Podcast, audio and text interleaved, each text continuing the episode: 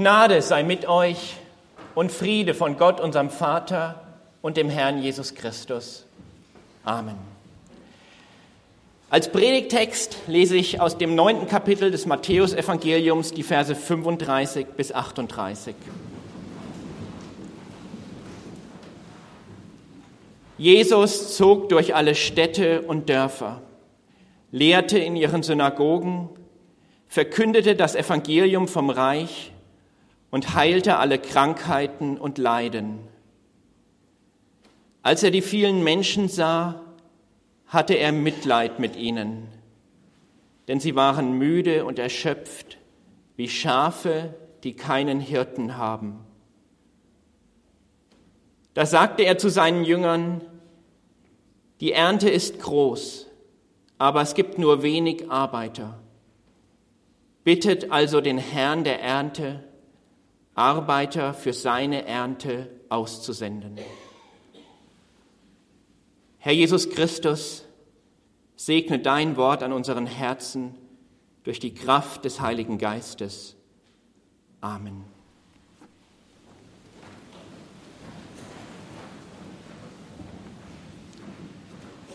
Liebe Gemeinde, Jesus zieht umher. Er geht in alle Städte und Dörfer. Er eilt nicht vorbei. Er sieht genau hin. Er sieht die Menschen. Er sieht ihre Not. Wenn Jesus heute hinsieht, in unseren Städten und Dörfern, in unseren Häusern und Familien, was sieht er dort?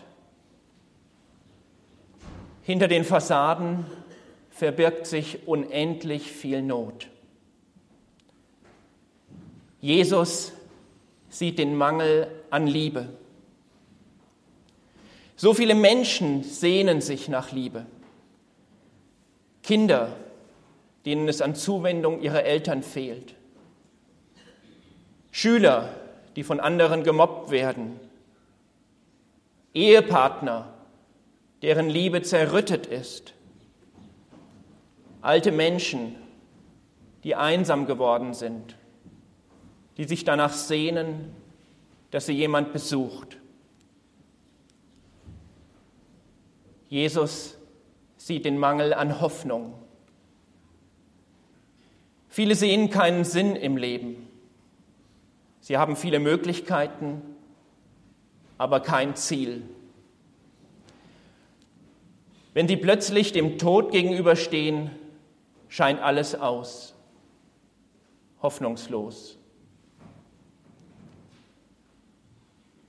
Und Jesus sieht den Mangel an Glauben. Viele haben ihren Glauben verloren. Bei all dem Leid, das sie erfahren, wo soll da Gott sein? Andere sind mit so vielem beschäftigt, dass sie gar nicht dazu kommen, nach Gott zu fragen. Jesus sieht die Not und er sieht ihren tiefsten Grund.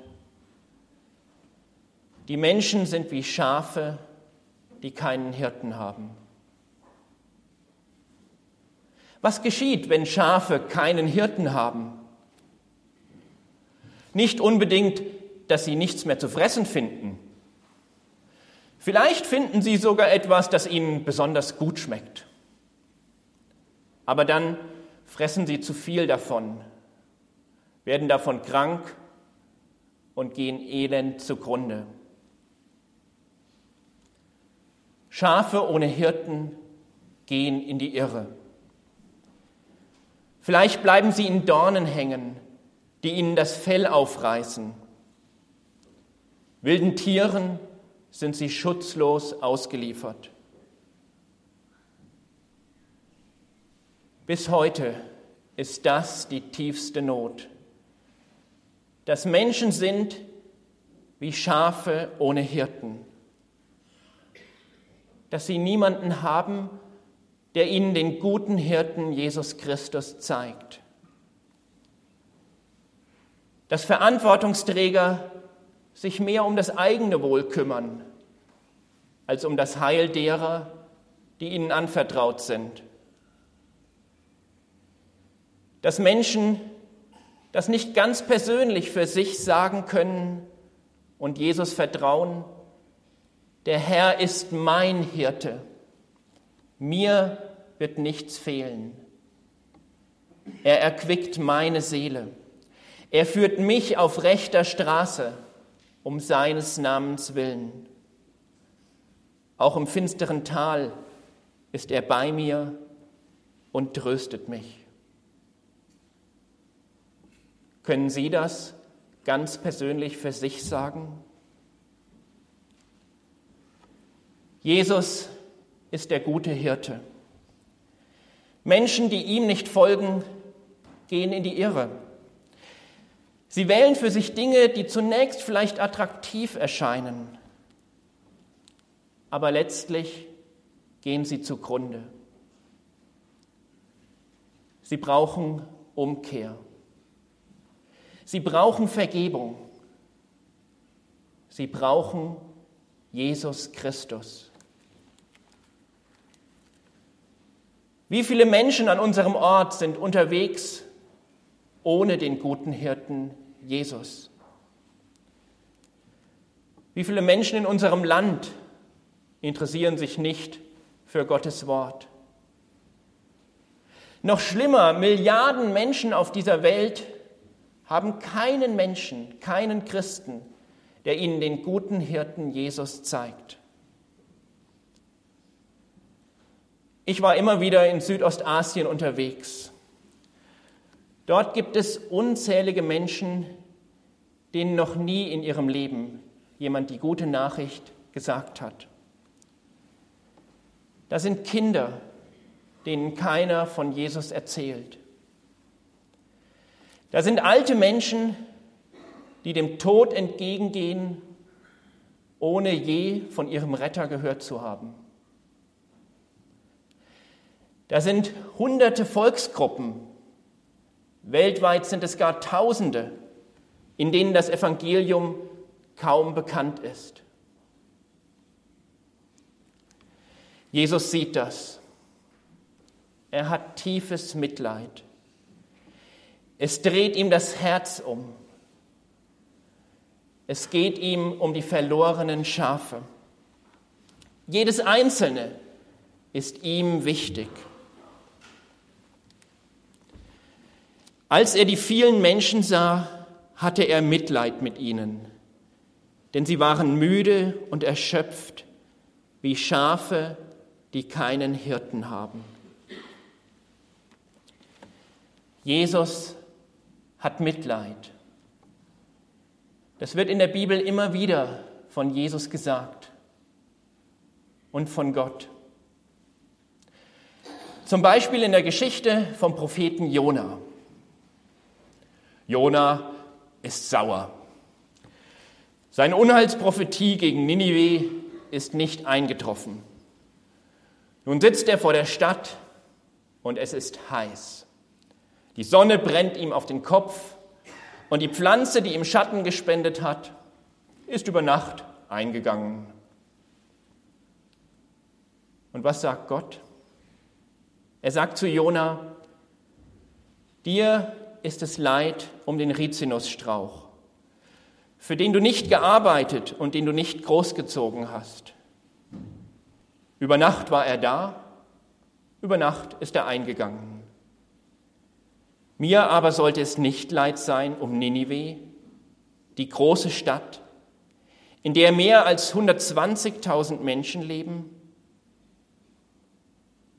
Liebe Gemeinde, das bewegt Gott wenn seine Menschen verloren gehen. Und was bewegt uns? Macht es uns mehr zu schaffen, wenn wir auf kleine Annehmlichkeiten verzichten müssen, als dass Menschen ohne Jesus verloren gehen? Vielleicht meint jemand, ich sehe ja schon die große Not. Ich habe ja Mitleid, aber was soll ich denn tun? Ich fühle mich dem gegenüber so hilflos. Was sagt Jesus zu seinen Jüngern? Sagt er, die Not ist so groß, lasst uns eine Hilfsaktion starten. Nein, Jesus sagt zu seinen Jüngern, die Ernte ist groß, aber es gibt nur wenig Arbeiter.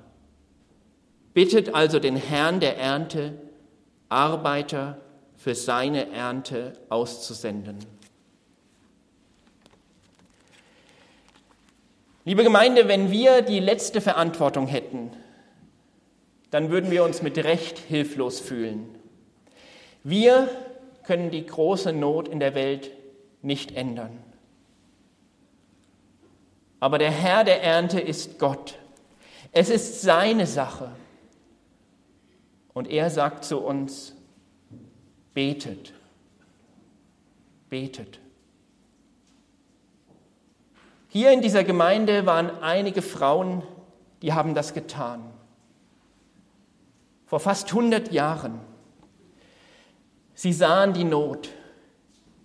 40 Jahre lang haben sie treu gebetet. Sie baten Gott um einen neuen geistlichen Aufbruch in dieser Gemeinde. Und ihre Gebete wurden erhört. Es ist nun etwa 50 Jahre her. Da begann eine Erweckung in der Jugend. Viele Jugendliche nahmen Jesus als den Herrn für ihr Leben an und wollten ihm nachfolgen. 60 bis 100 junge Menschen versammelten sich wöchentlich auf dem Dachboden des Pfarrhauses zum Singen, zum Beten und zum Hören auf Gottes Wort. Und ganz unten im Keller des Pfarrhauses traf sich jeden Abend für eine halbe Stunde ein Gebetskreis. Zehn Jahre lang. Ich bin dankbar und bewegt, wie Gott auf diese Gebete geantwortet hat. Viele in Jesus gegründete und bewährte Mitarbeiter bringen sich bis heute in die Gemeindearbeit ein. Das kann man nicht machen. Es ist alles Gnade. Es ist erhörtes Gebet. Vor gut zwei Jahren verstarb Gerhard Hägel, der 35 Jahre lang in dieser Gemeinde Pfarrer war und unter dessen Leitung jene Erweckung geschah. Und ich habe ihn vor seinem Tod gefragt, was ist grundlegend für gelingende Gemeindearbeit? Und er hat mir vier Dinge genannt aus der Geschichte dieser Gemeinde. Christus als Zentrum der Verkündigung, Leben in der Erwartung seiner Wiederkunft, Hören auf sein Wort. Aber das Erste, das Gerhard Hägel nannte, war beharrlich beten. Beharrlich beten. Wie viel Segen ist entstanden, nachdem einige Frauen beständig treu für diese Gemeinde gebetet haben, 40 Jahre lang. Und der Segen wurde weitergetragen. Viele haupt- und ehrenamtliche Mitarbeiter sandte Gott an andere Orte, in Deutschland und in der Welt. Wie schon 1899 Christian Kaiser nach Papua-Neuguinea, so gingen auch in den vergangenen Jahrzehnten zahlreiche Christen aus Geroldsgrün in die Welt. Einer von ihnen ist Alexander Wich.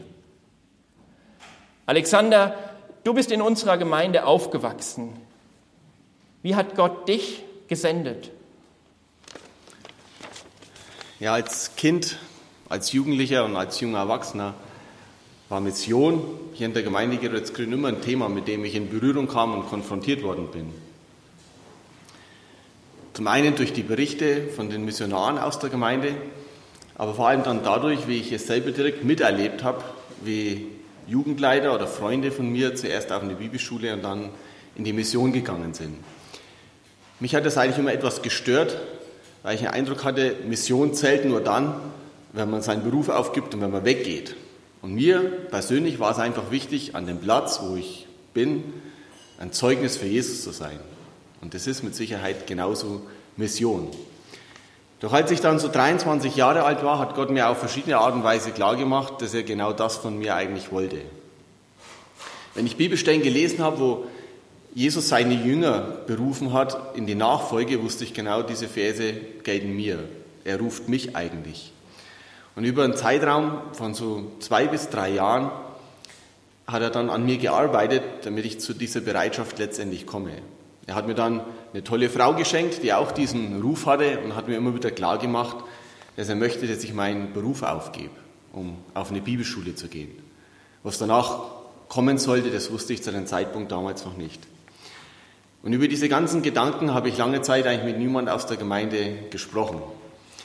Aber wenn Menschen dafür beten, dass Gott Arbeiter schickt, dann wird er das auch tun. Und so hat er es zwei Leuten aus der Gemeinde, zwei treuen Betern aufs Herz gelegt, mir in gewisser Weise diesen Ruf eigentlich zuzusagen. Und so kam es dann, dass diese beiden Christen kurz hintereinander mich eigentlich angesprochen haben und mir diesen Ruf zugesagt haben, dass Gott mich mal auf eine Bibelschule haben möchte, obwohl sie überhaupt nichts von meinen Gedanken überhaupt wussten. Und das war für mich ja so die endgültige Bestätigung letztendlich, dass ich ja auch meinen Beruf aufgeben soll und auf eine Bibelschule gehen soll. Einige Jahre später habe ich dann von unserem Pfarrer Gerhard Degel auch erfahren, dass meine Oma früher viele Jahre auch dafür gebetet hat, dass Gott mich mal so gebrauchen kann, wie er das möchte. Nachdem wir nun jetzt fast neun Jahre mit der Mission für Südosteuropa in Österreich waren, arbeiten wir jetzt seit knapp zwei Jahren am SBT, am Seminar für biblische Theologie in Beadenberg der Schweiz, wo wir selber vor knapp zwölf Jahren studiert haben. Und so dürfen wir dort jetzt mithelfen, auch wenn wir nicht direkt in der Mission sind, aber wir dürfen mithelfen, wie junge Leute für die Mission ausgebildet werden. Vielen Dank, Alexander. Liebe Gemeinde, Jesus sagt, bittet den Herrn der Ernte, Arbeiter für seine Ernte auszusenden. Wie viel Segen kann entstehen, wenn wir Jesus gehorsam sind und beten für Mitarbeiter. Wir haben davon gehört. Und darum beten wir für unsere Gemeinde. Beten wir für unser Land. Und beten wir für alle Völker dieser Welt, in denen das Evangelium noch nicht bekannt ist bittet den Herrn der Ernte, Arbeiter für seine Ernte auszusenden. Übrigens, die Jünger, denen Jesus dies sagt, sendet er kurz darauf selbst aus. Wenn wir anfangen zu beten, dann kann es sein, dass Gott uns eine Aufgabe deutlich macht und fragt, wen soll ich senden? Vielleicht will Jesus jemanden von uns senden, damit Menschen, die noch nie das Evangelium gehört haben, ihn kennenlernen. Vielleicht können auch Sie jemandem helfen, Gottes Berufung für sein Leben zu finden. Für Alexander Wich wurde entscheidend, dass ihn zwei Beter auf Gottes Ruf für sein Leben hinwiesen. Liebe Gemeinde, lasst uns Jesu Auftrag folgen. Bittet den Herrn der Ernte, dass er Arbeiter für seine Ernte aussende. Und der Friede Gottes, der höher ist als alle Vernunft, bewahre unsere Herzen und Sinne in Christus Jesus. Amen.